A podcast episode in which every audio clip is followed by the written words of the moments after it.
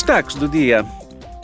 Esta semana, a Comissão das Liberdades Cívicas, da Justiça e dos Assuntos Internos debateu numa audição pública, juntamente com peritos, as novas regras que visam reforçar o pluralismo e a liberdade dos meios de comunicação social na UE. Os eurodeputados saudaram a proposta da Comissão, apresentada em setembro, e realçaram a necessidade de concluir urgentemente o processo legislativo, tendo em conta as ameaças externas e internas que a liberdade e o pluralismo dos meios de comunicação social enfrentam. Hoje, o Parlamento Europeu abordará a forma como a UE pode continuar a apoiar a Ucrânia na luta contra a invasão russa. Amanhã realizar-se-á a Cimeira UE-Ucrânia em Kiev. Os dirigentes de ambas as partes debaterão o apoio financeiro e militar para o governo ucraniano, bem como os próximos passos relativos ao pedido de adesão da Ucrânia à União Europeia.